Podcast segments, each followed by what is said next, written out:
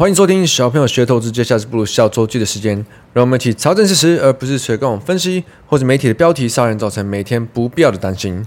其实一直以来，我都觉得台湾的交通状况有一个呃很很神奇的角色，就是台湾很多这种阿公阿妈，就长辈，有时候可能是骑着脚踏车，呃，骑着机车的，或者是走路的，常常在交通上，你就会觉得。他们好像没有在没有在理的，没有在 give a shit。车子就算好像要撞到他们，或者是可能已经红灯了，他们他们也没有在理的，就是在走自己的，就是在骑自己的。这种阿公阿嬷其实还蛮常遇到的。我每次遇到的时候，我其实都会觉得很困惑：是他们就嗯不怕被撞吗？还是他们也也没有在管的？因为我身边的长辈也不会也不会干这种事啊。但因为也没有跟这些阿公阿嬷交手过，所以我也不是很清楚。一直到昨天，我在公司楼下要丢垃圾的时候，啊，丢完垃圾会转身嘛？一转身我就突然被一台冲上来的脚踏车直接撞到脚。那我正想反应的时候，突然就一声啊的很大一声。为什么奇怪？被被撞到的不是我吗？为什么？为什么是骑车的这一位阿公？发出了很大的一声，好像是他被撞到一样。那当下我就有点问号问号，我为什么很困惑？按照我当下是我是要做出反应吗？我应该是要生气吗？还是我应该装作没事？但倒是撞到我的阿公，好像已经准备好要跟我理论了。但又被撞撞到当下，还是有点不爽。我就直接问这位阿伯，应该是应该是阿伯啊，阿伯，你你没有看到我在我在路中间吗？结果你们知道阿伯回什么吗？阿伯竟然回说，理直气壮的。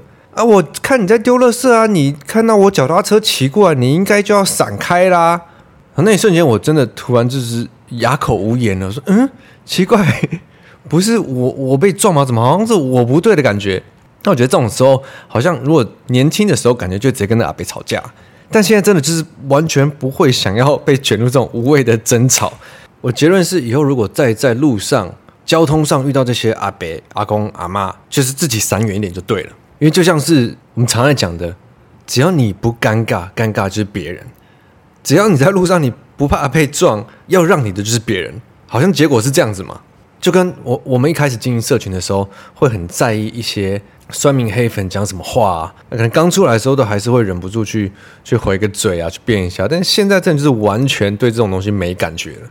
我记得我以前好像还有一个人设是很容易玻璃心，现在是真的是对这些事情都完全没有感觉。最近刚好看到一个韩剧啊，呃，好像叫做《绝世网美》、《绝世网红》、《绝世》，反正就是呃这一类的。那如果想看还没看的，你可以跳到后面的十秒，因为我应该我会爆雷哦。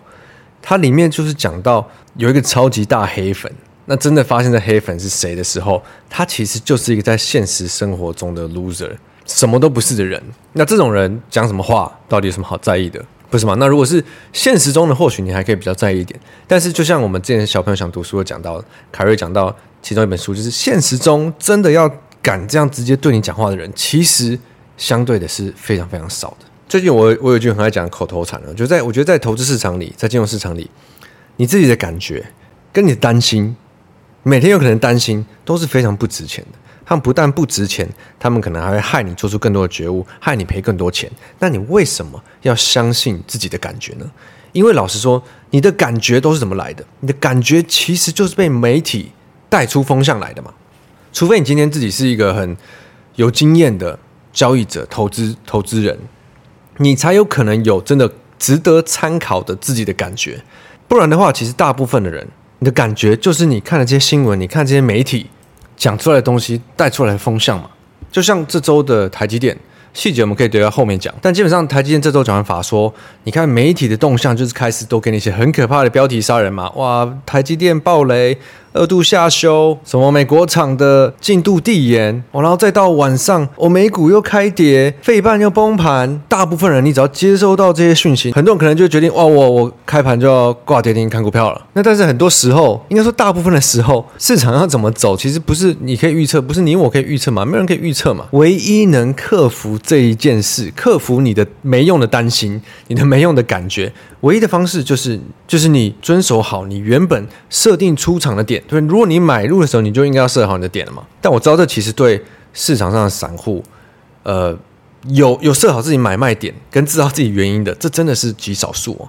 所以这个意思就是说，如果你今天你有做这件事情，那你就赢过大多数的散户了。那你只要持续坚持这件事情，你就可以赚赚到他们的钱呢、这是我觉得这是很直观的嘛。我今年一直致力在做的就是设计出这个放风筝的这个心理测验的投资人格嘛。先找出你自己的个性，你有办法做到什么事情？那在策略的设定上，真的就是照着它走就好了。那因为以我们自己的经验呢、啊，我觉得常常分享我自己操作，艾登自己操作，凯瑞自己操作，还不如。让同学啊、用户来分享他们自己操作，我觉得反而可以得到更多人共鸣感。所以我下周三有被发通告要做放风筝 App 下一次的直播嘛？那我就是打算，那我会让过去这一两个月有我看到一些很猛的对账单的用户来直接分享。那包括现在是呃我的那个小编兼职的挥编，他也是上班族，但他怎么去使用这些 App？那他们是在用的时候有遇到什么状况，又或者什么难处？我希望他们可以在直播上跟我一起分享，那我可以帮他们一起解答。那这次我安排的话是有一个有一个的对账单，应该这个绩效是吊打我，真的是哦，好久没有看到这么这么猛的呃趴数的对账单了。那第二个话就是挥编，因为他从一开始也是鲁小小，到最近我看他也是好像绩效有点好到开始昂虾。然后还有一位是聊天室里的。呃，之前有发言过，他想要上来问问题，跟我对答。那我觉得从用户的角度，让大家去有更多的共鸣，我觉得这个远比。我用我的角度来分享操作，会让大家更有共鸣感。因为毕竟我的时间自由啊，我而且我又是金融圈出来的，所以很多事情我觉得很理所当然的事情，一般人可能不觉得。那这就一定要在接下来可能让持续不同更多用户上来分享。你自己如果有觉得，诶，哪一个用户的背景跟你比较像？诶，他也是盘中不能看盘的上班族，又或者是诶，他也是排班族，他成功的案例可不可以是我比较有机会复制的对象？那我觉得这个才是我比较想要建立。的一个一个社群的氛围，在放风筝这个社群里，我只是策略跟 App 的设计者，我我不是主角，我希望里面的用户才是主角。那里面一定会出现更多就是绩效爆棚的这些强者，那我希望他们可以互相帮助其他人，而不是永远在那边潜水。那毕竟因为我们聊天室的氛围也蛮正向的，所以其实新手也不需要害怕问一些可能觉得很简单的问题。啊，所以下一次直播是下周三七月二十六号的晚上七点，会在小朋友学投资的官方 YouTube。那放风筝 App 的话，是从这几天到直播当天会有个快闪的优惠。那我就把这个优惠的连接放在 Podcast 上面的资讯栏，提供给有兴趣的朋友们。好，那进入这周市场的正题的话，我们最后先就来讲台积电跟 AI 的状况吧。这应该是大家最 care，也是这周跟最近最大的事情。那其实，在台积电法说之前，台积电有可能会呃再次下修，就已经是在市场的预期中了。那整体市场的状况、大环境、景气这块的不好，呃，也也其实也不意外，因为上周的大力光法说就有提到，手机 handset 这整个市场的状况还是相对不好嘛。那呃，客户下单的意愿还是还是相当相对的低。那不知道呃前两周大家还记不记得？我记得那时候。就有在讲，大力光法说前，其实市场就有一群人，他们就想要去玩这个所谓的最坏已过。诶，大立光是不是最坏已过了？手机状况烂这么久了，如果接下来下半年景气要复苏，是不是手机状况有可能更好？所以大立光法说或许就会是手机产业、手机公司相关的最坏已过呢？有兴趣你可以去看看。大立光前两周是有先涨的，因为很多人在预期这件事情。但讲完法说以后，就是直接给你一巴掌，全部跌回来。所以所谓最坏已过的这种玩法，其实是不容易的。你看我们一月讲的记忆体最坏已过，也是就嗯，真的有已过吗？好像是。对，我们现在还是看的还是好像是。所以基本上，如果你不是需要每天在找东西买，需要把钱塞到市场里的人。根本不应该看什么最坏已过这种这种东西啊！你去看最好，你就看 AI 就够了。好，题外话，所以手机这块不好，嗯，是不意外的。那台积电现在的营收的占比，它的这些晶片终端给到的客户，还是有三成多是手机嘛？那 AI 现在只有占大概六趴的营收，他说明年可能会到十趴，接下来可能会是五十 percent 的这个年复合成长率 K 个的成长，所以看起来是非常正面。那很多人就被误导嘛。看到新闻就觉得说，哎呀，AI 很好，可是也没有好到可以影响台积电的状况变好啊。哎，可是 AI 占比才六趴，哎，它怎么去影响九十几趴的东西？大部分的东西，尤其是大公司，台积这种大型公司，它一定会跟景气挂钩的。景气不好的时候，它一定相对就被影响，因为它已经太大了。这样举例来说好了，你去逛你家隔壁的宝雅，宝雅它最近研发了一个自己新的产品，哦，毛利率超级高，卖得超级好。可是它还是只是他们可能店里两千个商品里面的其中一个商品呢、你其中一个卖的商品要多好，才可以好到去影响另外一千九百九十九个商品加起来的这个总和的营收呢？很难嘛，除非你两千个商品后来你三百个都变成。自己开发的商品，然后毛利都很好，你才有可能在新产品内慢慢去影响既有的整体的营收嘛。那现在台积电里面有做到 AI 相关的的晶片的 wafer 的话，就是就是大概这种这种概念嘛。那所以我觉得，其实台积电讲的东西大致上是不太意外的。那可能就是有一些些许，例如说他有提到可能什么三纳米的毛利率第四季可能会比较没那么好啊，或者是一些呃。美国厂的递延呐，但其实我觉得这些真的太多的细节。如果我们今天是一般人，如果你不是专业投资，你不是金融圈人，我觉得这些其实真的不是重点。你只要知道啊，整体的状况是怎么样啊，那 AI 怎么样，其实我觉得就很足够了。那自从六月开始，就是全民都在封 AI 了嘛，就是 AI 有点像以前的海运，大家都是 AI AI。可是我们都知道，AI 相关的这些供应链，他们实际上真的受惠，真的接到这些。真的是 AI 伺服器的单，你的这个占比一定都还不可能太大嘛？因为现在真的还是很早期。我上个月上财讯的节目的时候，我有提到，你真的要怎么去分辨这些 AI 东西？我觉得最首先就是你至少要把最明显有受惠到的 AI 雄 AI 三雄嘛，啊，伟创、广达、技嘉这些，至少你有抓到。那有抓到，你再去慢慢再抓其他东西。但我觉得现阶段，就我在。呃，各个周刊上，因为我每个月每每个礼拜都有固定看这些周刊，会翻一翻的习惯嘛。其实周刊上也是好好好一阵子以前就开始讲，哦，这 AI 有没有可能过热啊？有没有可能是乖离太大啊？或者是短期内涨太多啊？要小心拉回啊？可是显然的，你看这一两周就是一直在资金轮动在不同的 AI 族群里。今天涨 AI 双雄，涨个几天。涨区域先沾沾到边的 AI，对，可能沾到边的 AI，或者根本连沾都没沾到，像是五哥里面的什么人保、宏基，现阶段可能比较真的没有沾到边的，然后再涨到这些高价的 IP，对，四星创意几天，然后看这周礼拜五大以为要崩盘了，又再去涨 AI 三雄跟散热这一挂的，那散热这一挂的，我也是极度怀疑他们有没有真的会接到。AI 的呃相关的伺服器的单子嘛，但其实现阶段真的不是市场在在意的。那基本上你市场你只要有足够的金流，对，你只要市场有共识，大家愿意去买它，够多人的金流愿意去拱它，它就会上嘛。那你只要在交易的时候你有做好自己策略，我觉得这些其实都不是大问题。所以说来说去都还是一样。你觉得明天可能要大跌了？你觉得它可能涨多了？你觉得它不会涨了？各种感觉，你的感觉，你担心它涨多，你的担心。真的超级不值钱的，记得设好你的策略，遵守它，这是唯一你可以克服心魔的做法。再我们来看这个美美国这边状况，我每周现在都很喜欢找有什么新的鬼故事，有谁在看空，这些看空人是什么原因嘛？上礼拜我不是好像随便查一下，查不太到。诶，这周美国开始公布一些财报啊，有些财报的反应似乎没有市场预期的好，那可能市场也比较震荡比较大，诶，就开始有一些鬼故事出来了。那有鬼故事出来，就让我觉得安心，因为因为我真的最怕就是好像全面大翻多，全部人都很多的感觉。那我也知道美股现在回档八成就是因为涨多了拉回，我根本不在意它是为什么跌的，因为涨多了你会跌本来就是应该的，涨多了震荡本来就是应该的。只有我不知道，可能只有常会觉得市场就应该要一直涨、一涨、一涨、一涨都不能回档了嘛。